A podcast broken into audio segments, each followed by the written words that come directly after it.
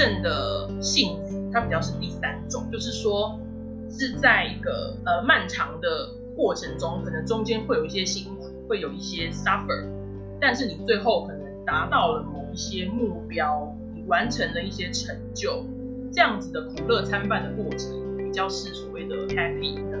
这才是一种幸福。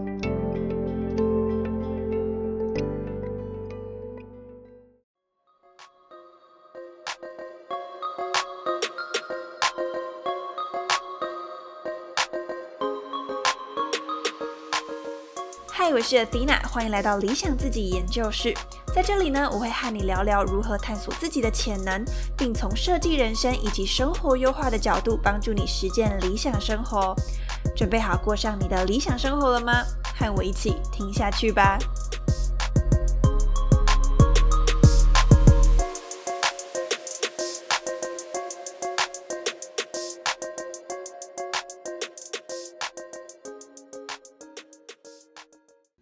大家好，欢迎来到理想自己研究室，我是主持人 Athena。今天非常开心呢，能够开启我们的第三季哦。那今天要来和大家聊一个，就是我觉得大家都非常感兴趣，而且都会很想要知道的主题，就是快乐这件事情。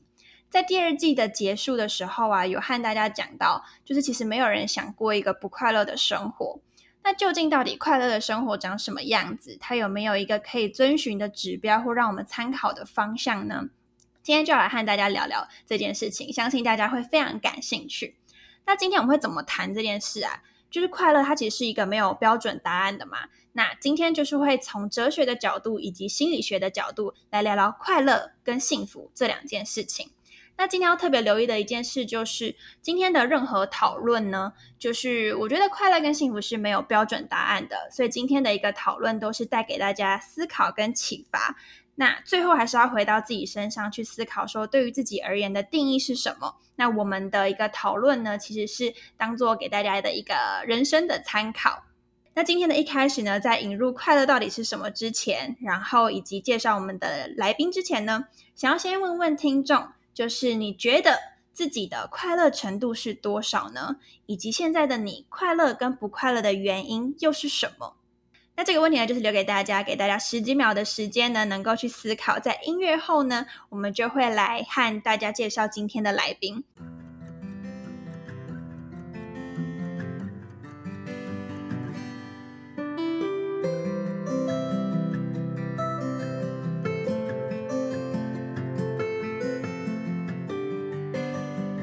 好，不知道你的答案是什么呢？不管你的答案是什么，现在都可以先留在心中，然后呢，伴随着待会我们的讨论，来去咀嚼这个自己的想法，然后呢，去啊，在思考上面有一些脑力激荡，这样子。好，那今天我觉得非常的期待又兴奋，也有一点点紧张，就是呢，我邀请到的这一位来宾，对我而言是一位。重量级的嘉宾，待会再跟大家讲为什么是这么，就是对我来讲是一个很重大的一位嘉宾。嗯，那一开始就想要先啊，请这位嘉宾来跟我们自我介绍。那这位嘉宾叫做 Kitty，让我们欢迎 Kitty。好，Hello，各位听众，大家好，我是 Kitty，我现在是台师大教育所博士班的学生。那我因为呃前年有录取教育部的公费留学的奖学金，所以我预计今年九月初呢，我会到美国去读呃我的第二个博士教育学的博士这样子。那稍微简单讲一下我的学术背景，我算是有一点跨领域。我大学是念政治学系，然后后来因为想要当老师，所以研究所我就转到了教育学这边来。那我自己的学术专长其实是主要是在教育哲学跟史学，然后还有多元文化教育跟教育政策。那我自己一直比较关心的主题是教育与民主的关系，还有移民研究等等。对，那呃，我对于幸福跟快乐跟教育之间的关系也有一些钻研，所以今天很开心能够接受呃 Fina 的。邀请来跟大家一起讨论，然后也很开心能够来参加这一次理想自己研究室的第三季首集的一个访谈。那希望我待会儿跟 Athena 的一些讨论跟分享，能够带给你们一些不一样思考的观点哦。嗯，好，谢谢 Kathy。好，那为什么说就是这是对我而言重量级的来宾呢？原因是就是像刚刚大家听到，就是学姐的背景啊，是就是现在要去读第二个博士，我觉得这真的超厉害的。然后除此之外呢，就是大家可能不知道。就跟大家分享，就我在大一的时候，就是刚进来懵懵懂懂，然后当时修的一个必修课，那那时候学姐就是我的助教，对，就那堂课的助教，所以其实对我而言，就是这一集真的非常的紧张哦，就是有点像是跟一个很资深的前辈一起来聊一聊，对，所以就是也是非常的期待能跟啊学姐有一个脑力的激荡这样子。那学姐本身在哲学方面也是钻研许久嘛，那我就非常期待今天一起擦出的火花。那一开始就想要先请教 Cathy，就是啊，刚刚我们提到快乐这件事情嘛，那好奇就以你的观察，你觉得台湾人普遍是快乐的吗？那快乐跟不快乐的原因分别是什么呢？我觉得这个问题其实是一个呃很大的问题。那我想要回答台湾人是不是普遍是快乐的？我觉得可能可以从时间点这个东西来分析。所以我觉得，呃，五月中开始到现在大概两个多月的时间，其实疫情的冲击其实还蛮大的。所以我相信在这一段期间的台湾人，普遍而言应该不太快乐啦，就是因为生活上受到很大的影响，对不对？你就不太能够再群聚。也很难在餐厅呃用餐，所以不管是什么样的职业或是什么样的年纪，其实都有蛮大的问题，特别是生计方面的困境。嗯，那蛮好奇说，如果是疫情前，就是如果排除疫情的因素，那从这个角度来讲，Kathy 觉得说台湾人普遍是快乐的吗？呃，以我的观察，就是说，我认为台湾人普遍上其实应该算是快乐的。就是呃，虽然说嗯，不免会听到，不管是什么领域，比如说呃，以我自己为例，我待的场域比较多是在学校嘛，那我会呃遇到比较多学生，对，所以呃，其实学生在学习上面一定会有很多的压力，因为我相信各位听众朋友之前也有很长一段时间都是在学校里面，嗯，那你们思考一下，你们过往在学校的经历是不是有很多的抱怨？好，那来思考一下有什么样的抱怨。第一个就是作业很多，真的。第二个就是考试很多，嗯，对，或者考试很难，嗯。然后特别是升学的竞争又非常激烈，嗯，对不对？可能大家都想要念呃所谓的什么前三志愿啊，或者是很知名的科系，对，所以其实课业压力非常非常大。好，然后本来想说，哎，毕业后应该就会比较轻松。结果后来发现也并没有，对不对？很多职场上的上班族，好，其实他们在工作的过程中，哎，好像也是很多的压力。就譬如说，很多业务，嗯，哦，都做不完，然后可能都要加班，或者是客户很撸，啊，觉得客户很难相处，然后很多要求，然后上司啊、同才啊等等，对，所以好像这样子听起来，哎，感觉好像环境不是那么。友善是不是我们就不太快乐？嗯，可是其实我觉得非常好玩的地方是，台湾人其实蛮自得其乐的。怎么说呢？大家可以思考，对，大家可以思考这几年是不是大家开始口头很流行一个词叫做小确幸？对对，那小确幸这个观念其实是大概是应该是二零一五一六那个时候，是一个日本知名的作家叫村上春树。他提到的，就是说，所谓的小确幸，就是一种微小但是确实的幸福。然后举一个例子，就很像说，你今天夏天去跑步，你可能会满身大汗，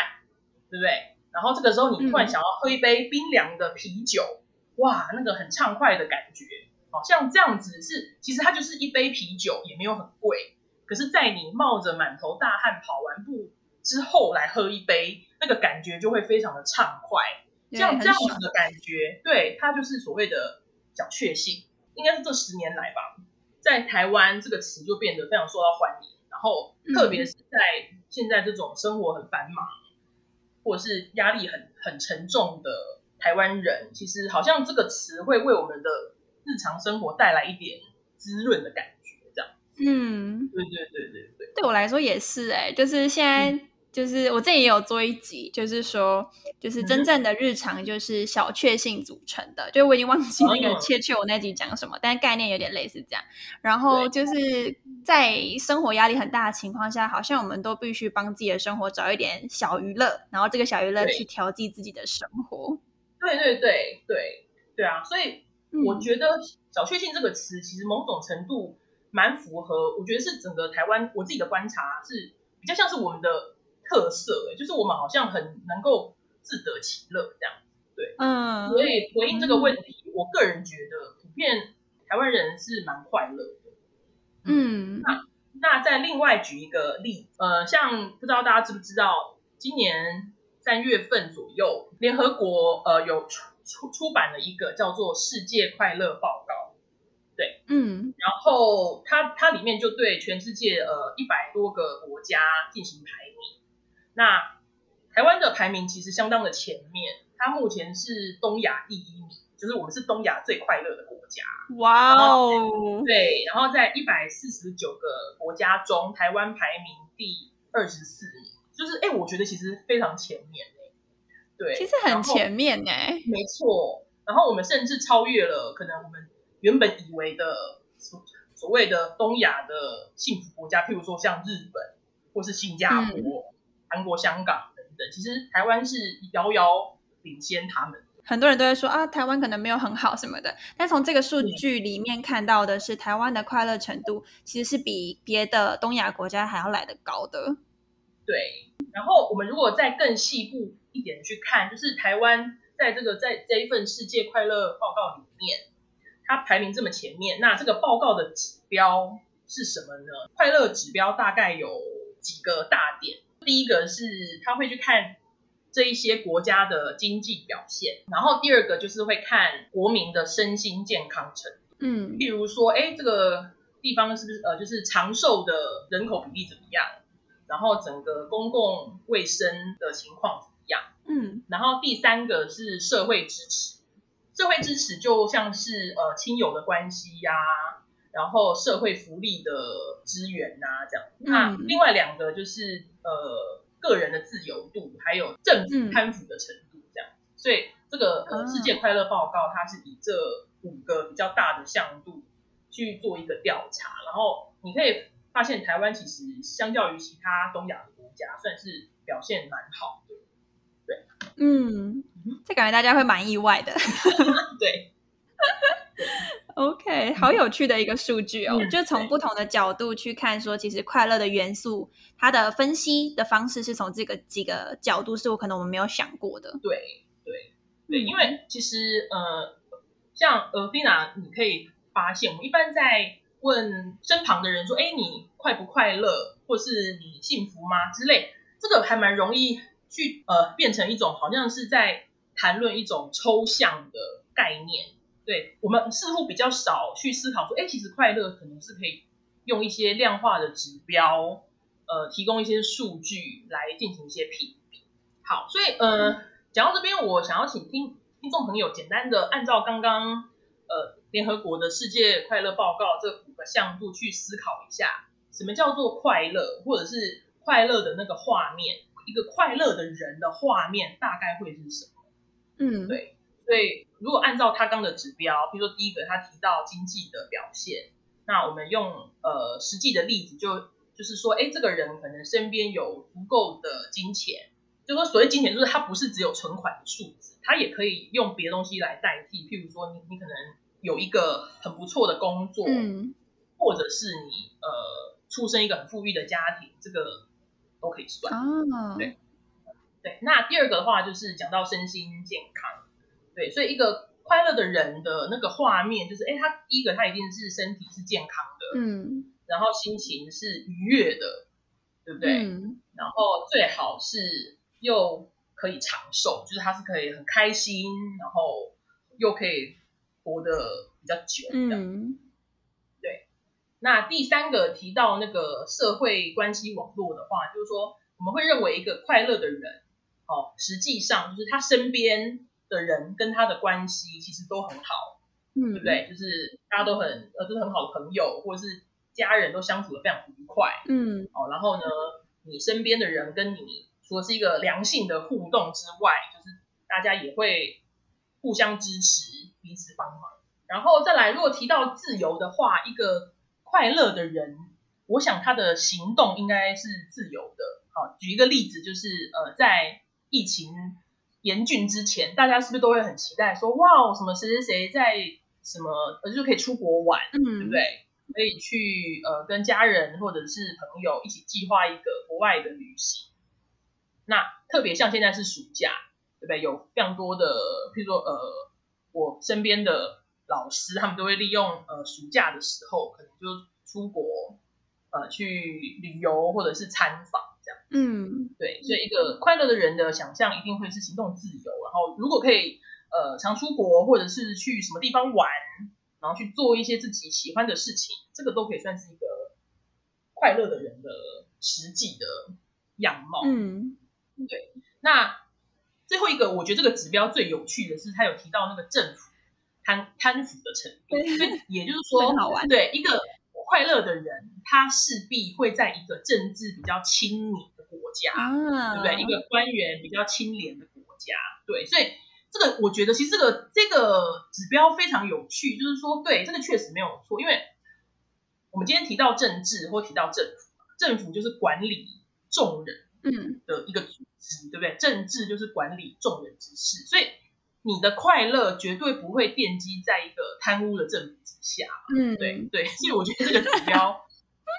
非常的有趣，对对对，但是它也提醒了我们一个非常重要，所以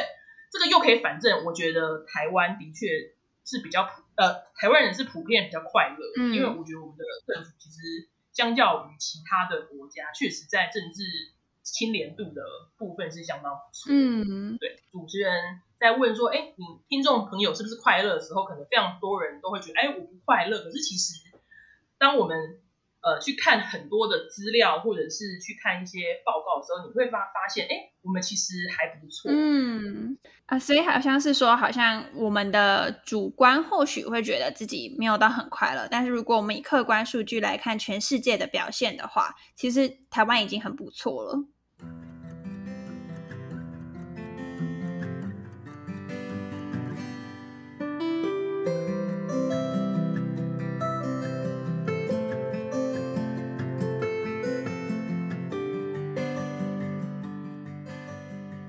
呃，说到这边，我就想要再整理一下，就是说，嗯，第一个就是说，我们今天在思考快乐的时候，就像刚刚呃你说的，就是不要太陷入一个呃就自我的这个感受上，对，其实你可以跳出自我去思考一下快乐这个东西它背后所蕴含的概念，重要的概念是哪些？嗯。对，像刚刚的举例那几个指标，那我们可以换一些比较简单的词语，或者是我们可以归纳成一个简单的公式，就是说所谓的快乐，就是你可以把它等于哦，可能你的健康加上呃足够的金钱，加上行动的自由，加上你社会关系网络的紧密，以及政政府的清廉，这五个。向度加起来可以等于快乐，所以快乐不是只有你个人的感受，你可以发现除了个人之外，也会有一些群体的面向是可以去思考的。对，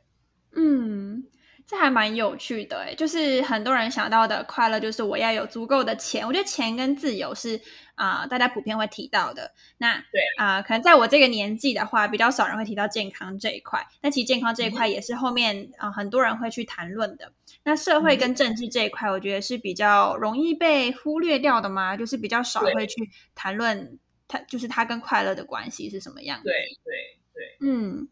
就像是啊，学姐刚刚提到这个公式啊，我想到我最近在看的一本书叫做《设计你的幸福人生》，那里面他也有提到一个专属于他这本书认为的幸福的公式。那对他提到说，幸福等于寿命加健康加金钱加上社会连接。好，所以。它的一个重叠的地方是在于像健康啊，然后或是它的寿命也是算在内的，然后那个金钱跟社会连接跟刚刚讲的其实都大同小异，所以我觉得好像快乐或者幸福这件事情或许是有迹可循的。对，那当然，我觉得这好像也蛮看呃个人的定义，就像可能寿命这件事情好了，就是像我可能就会觉得说，不一定到年纪非常非常长寿，就对我而言可能不一定等于幸福，但是可能对于别人觉得这样是一个幸福的指标，所以我觉得这个指标或许是有一些啊可以看状况调整，可能看自己的主观想法调整的。所以好像如果有一个地方不满足的时候。我们也可以是去看看，说那我在其他条件有没有满足我可以感到快乐的条件？如果有的话，或许我已经可以比现在的状态还要来得更快乐。只是我觉得我办不到，但事实上你可以，是这种感觉。对，然后我蛮同意，呃，你刚才说就是那个可能对于每一个人的那个比例，就是那个定义的比例是不太一样的。就说虽然它可能会有一些一些主要的公式或者是指标。可是每一个向度的比例，它的确是可以因人对。所以你如果今天在思考，哎，你可能会觉得你不快乐的时候，你或许可以去想一下，你呃，可能现在觉得不快乐，可能只是其中一个项目。那那个项目或许它可能真正占的比例并没有到高，对。那这样的话，你你如果这样去思考，你可能就会相对快乐的。先去理清自己到底。快乐的要素分别分配的比例是多少？感觉是很重要的事情。没错，嗯，那像刚刚我们有提到两个词，一个叫快乐，一个叫幸福。那我们常常会把这两个词绑在一起，就像小时候大家都听过的什么王子跟公主从此过的幸福快乐的生活。那 好烂的例子。那好像我们很容易把这两个东西视为一样的。那想要就是问一下 k a t h y 哦，就是在哲学的角度啊，快乐跟幸福是一样的吗？好，嗯，事实上，快乐跟幸福在英文上的用字都可以用 happiness 这个字来表达。嗯，可是呃，事实上在哲学在分析哲学的角度来看的话，这两个概念还是多少有一些差异。嗯。对，嗯，好像呃，举一个例子好了，我们今天好，我先用中文来说明，就譬如说我们今天提到快乐的时候，其实呃，就像我们刚刚提到的那个公式，可能每一个人的比例不一样，对不对？嗯，所以我们可能对于快乐的这个词的一个想象，其实某种程度也蛮多元的，或者是也蛮分歧的。好，譬如说举一个例子，可能有的人会比较想要。追寻一种身体上或是肉体上的快乐，所以他们可能就会哦夜夜笙歌啊这样子。对，那有的人他可能比较追求的是精神上的满足，所以他们可能就是呃就很像陶渊明有没有？嗯，是归隐田园，然后恬淡朴实的生活。嗯，对，所以这边也可以请呃听众朋友思考一下，你自己对于快乐的定义是属于。哪一种？就是你自己按按照刚刚讲那个公式，你的比例是怎么样？嗯，对，好。那呃，那这边的话，那既然要既然要去呃去区分快乐跟幸福的层次，我这边想要带出一位，就是呃英国的分析哲学家，他叫做 Dearden。那呃所谓的分析哲学，也跟听众朋友讲一下，就是说他们会去做对于一些哲学上的用语，去进行一些比较。呃，定义上的厘清，就是说去做去呃，就那个词使用的词去做一些定义上的分析，来帮助我们了解那个概念。嗯，对，好，那他是怎么说的呢？他就是他他基本上把 happiness 好这个词好定义成三种。嗯，对，一种它的定义叫做 happy about the arrangements and results。好，那翻成中文就是说，他是会对于某一些外在的安排或者是结果感到 happy。嗯，对，好，那这样的话，呃，大家就可以发现说，哎，所以第一种你会觉得 happy，不管是快乐还是幸福，好，那我们这边先暂时把它翻成快乐。你会觉得快乐是因为一些外在环境，哦，可能一些呃所谓的安排跟结果。举一个例子，就很像你今天可能很辛苦的读书，然后呢，你去考了，比如说考了大学，然后你。考上你心目中理想的校系，哦，就是你是因经过这个外在的安排，或者是这个结果，然后你会觉得啊，我我成功了，然后我达到我的目标，因此而觉得快乐。这个是它的低层的定义。所以第一个 happy 的定义是针对于外在的世界跟环境的结果。嗯嗯，好，那第二种呢，他去分析 happy 叫做 feeling happy，就是感受是愉快的。什么叫感受是愉快的？就是你当下你可能呃，这个相信听众朋友应该会有一些呃曾经的经验，就是哎，你可能在某一个 moment 突然觉得啊，现在的我好幸好快乐哦，或是好幸福哦。嗯，对，就呃，譬如说。呃，可能你在某一个当下，你突然有一种呃心领神会的感觉，觉得啊，我现呃现在的我可能在家里吹着冷气，然后泡一杯咖啡，很轻松的在看小说。哦，可能在那个当下，你会觉得啊，现在的你非常的满足，心情非常的愉悦。哦，这个时候你可能是因为一些内在的不知名的原因。然后你觉得非常的 happy，那这个是第二个层次，所以第二个层次的快乐是内在的一种感受，嗯，对。那我觉得他呃第二等的分析最有趣的是第三个，第三个叫做 being happy in life，就是说在生命中，好 being happy 就是处于一种快乐的状态。那这个是什么意思呢？就是说，嗯，它不是像第一种，你是因为外在的环境或者是很好的结果而觉得快乐，它也不是第二种，就是说，哎，你可能在某一个 moment 突然觉得快乐，它的快乐比较是一个长时间的一个对于整体你生活或是生命一种满意的程度。对，听起来有点抽象，像什么样子？是，呃，好，我这边举一个例子好了，就譬如说，你们呃，应该听众朋友都有。爬山的经验，哦，可能像峰顶，对。那呃，大家可以先想象一个画面，就是假设你今天要去玉山攻顶，那你是不是会呃背着很重的装备，对不对？你可能会全副武装，然后从山下，然后很辛苦的一路这样子攻顶，对不对？所以在所以你可以发现，你并不是一直都处于一种 feeling happy 的状态，因为你要负你要负重嘛，你要背很重的行囊。对，嗯，然后那个路路面可能也都很颠簸，不好走，对，所以你在过程中可能是非常漫长，是是很辛苦的，嗯，对。那用英文的一个字来讲，我觉得可能大家比较容易理解，就是 suffer，s u f f e r，就是 suffer。因为所谓的 suffer 就是你可能会经历一种肉体的或者是一种呃精神上的折磨，因为这个时候你在宫顶的。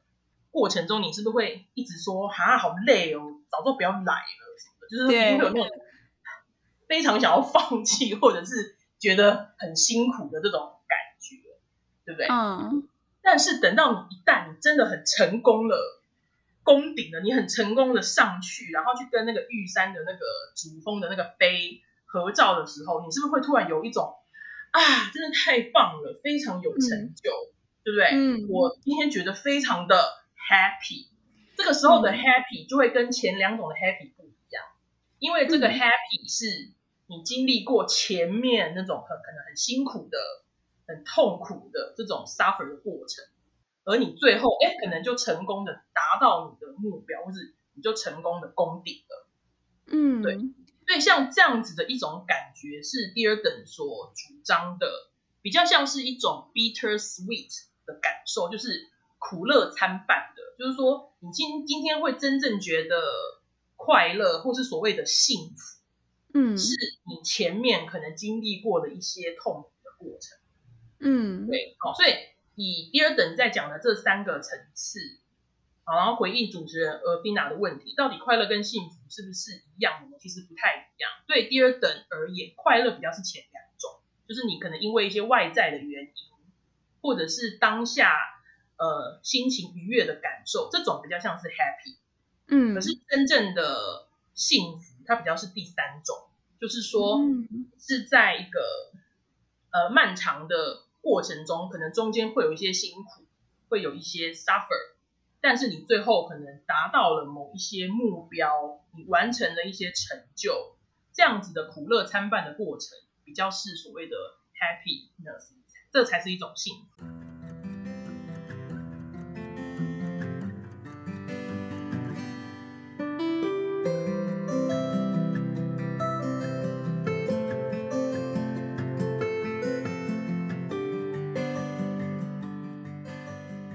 蛮启发性的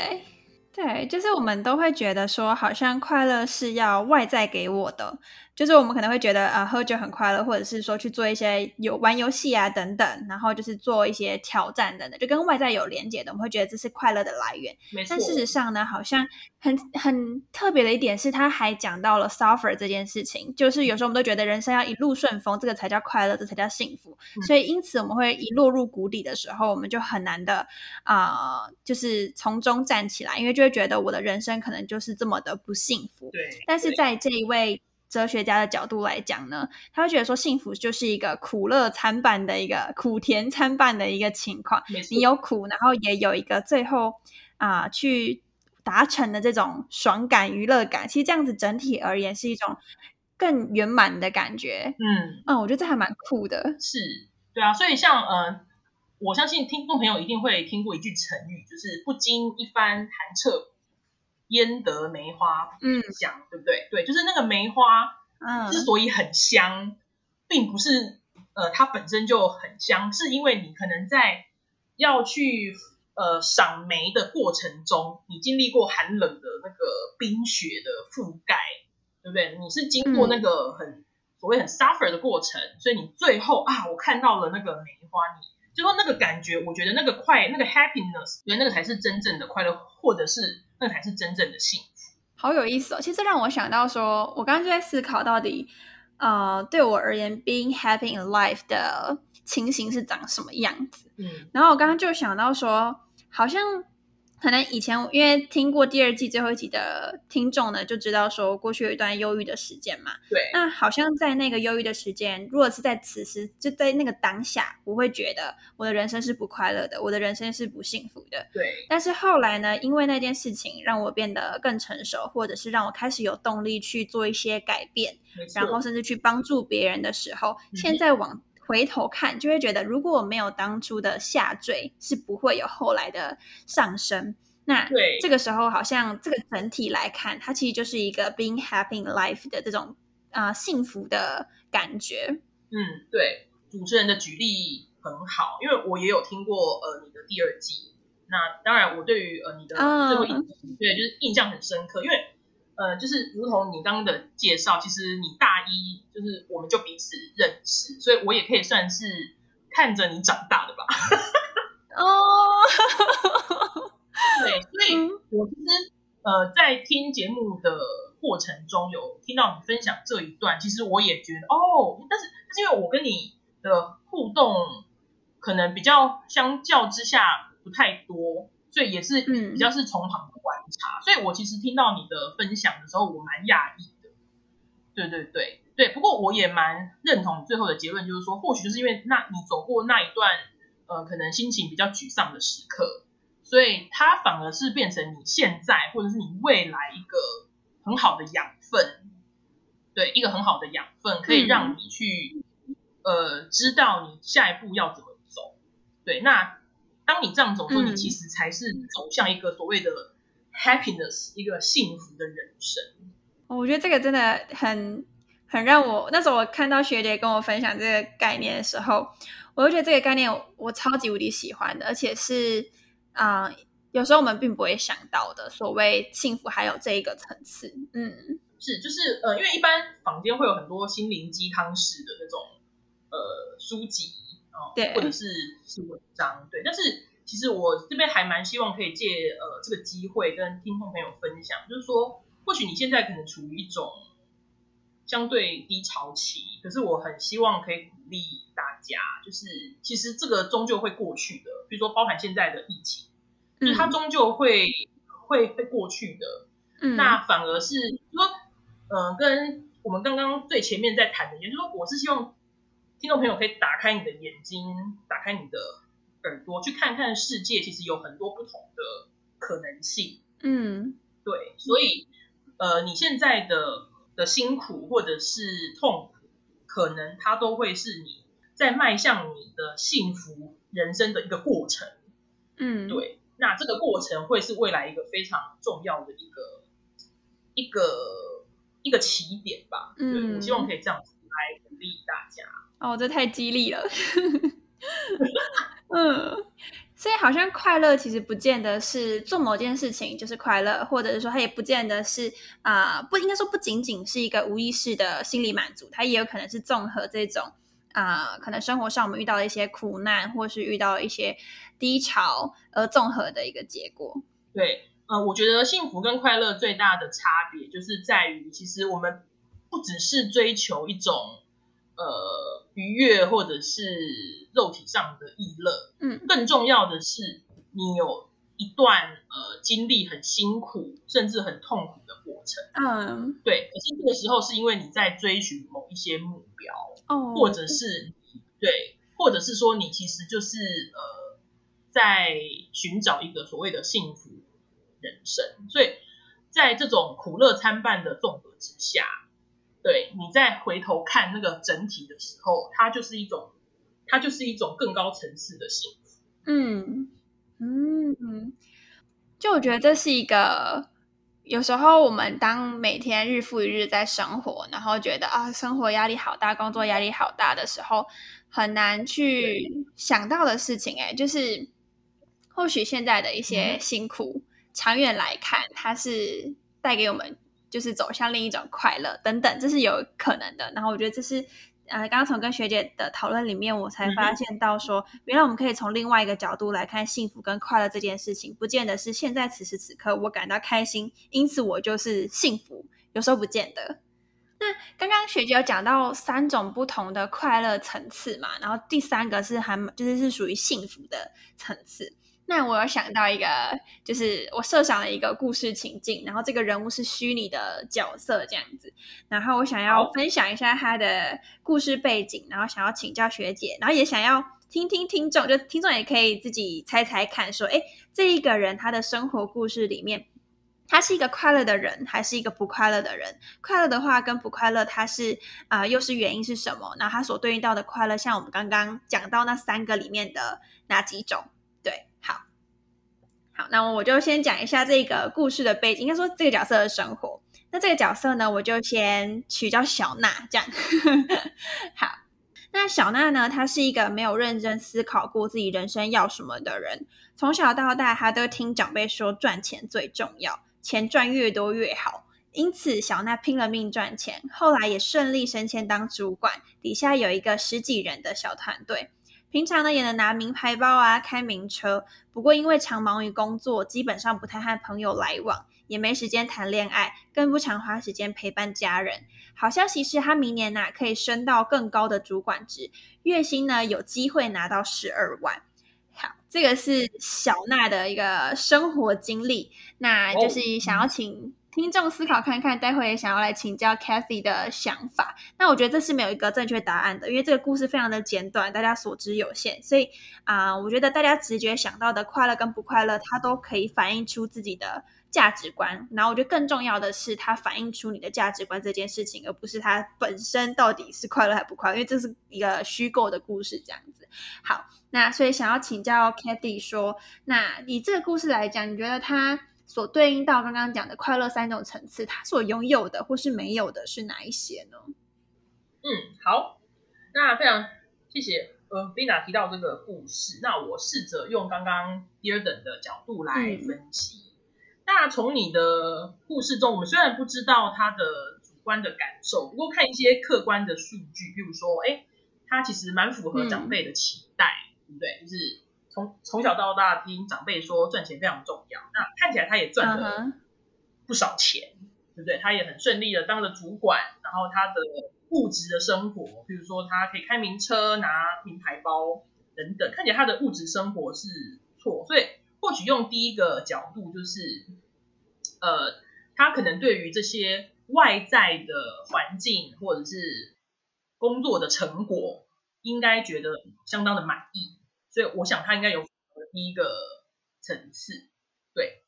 好。不过在第二个层次，就是说他自己是不是有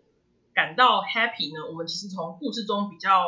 看不到。但是用我们刚刚呃节目一开始提到的那个快乐的公式，就是说，哎，你除了自己之外，可能也有一些是跟别人的交往，包含亲戚、朋友、家人。等等，那看起来他在这个部分似乎就比较缺乏，就是你的故事中提到他可能没有时间，他忙于工作，他比较没有办法呃有交往的对象，那也不太跟朋友往来，然后跟家人的相处时间也相当少，所以看起来他这个部分的。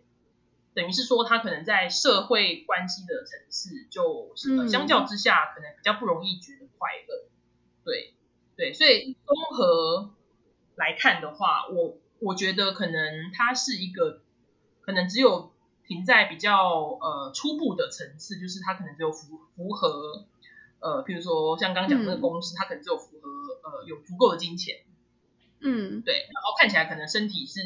健康的。对。但是它可能就欠缺了社会关系的这个部分，对，那对，那就说他从你的故事中比较少看到他的群体的面相，对，那这个是我觉得比较欠缺的的部分。那另外一个是说，如果用第二等的的哲学呃角度来分析的话，它大概也是只有到第一个层次，就是哦，只是可能呃对于外在的。成果觉得还算满意，对，但是当下他的心情是不是愉悦？看起来也并没有，啊，那那看起来他他算是人生胜利组吧，就是好像也没有遇到什么困难，对，所以看起来也不太符合我们刚刚讲的那个第三个幸福的层次，就是它是一种网乐参半的，对，嗯，啊。嗯，这个分析好有趣哦，就是从一个这个故事，然后去切这三个快乐，他所拥有的是哪一些？嗯，对。然后其实我今天有拿这个故事来去问问我我家人，然后我就说，哎，你们觉得这样他是快乐还是不快乐的？对。然后啊，我妈就说，她觉得很有可能是快乐的，为什么呢？但他们没有听过这三个层次，所以他们就只是。就是直觉觉得快不快乐？她说有可能快乐是因为就是啊，他工作如果是上在上面获得很高的成就感，那他可能是快乐的。嗯，然后啊，我妹妹的回答或者是她觉得就是看不出来，就是没有特别的快乐或特别的不快乐。嗯，然后就觉得这个的回答还蛮有意思的。嗯，因为我本身啊偷偷爆妈妈的料，就是 就是可能啊，因为。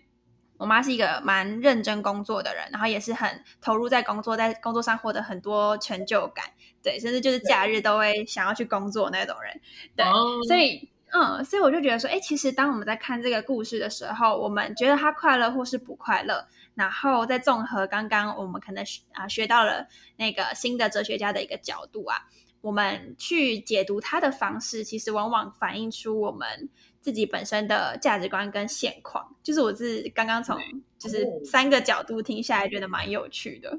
很感谢 Kathy，就是帮我们分析这个故事，它的快乐的层次大概是什么样子。那听众也可以有自己的答案，然后你的答案可以来跟我们分享。好。以上就是今天的内容。如果你想要和我分享你听完这集的想法，欢迎在 IG 上搜寻 Athena 点二零四 A T H E N A 点二零四，欢迎私讯小盒子或是截图这一集并 tag 我。除此之外，如果今天的内容对你有帮助，也别忘了订阅这个节目，并且帮我在 Apple Podcast 打上五颗星。可以的话呢，也能留下评论，或是请 Athena 喝一杯咖啡，我会非常感谢你哦。最后呢，感谢你收听这一集，我是你的理想生活探寻师 Athena，一起在理想自己研究室，让你的理想生活进行式。我们下次见。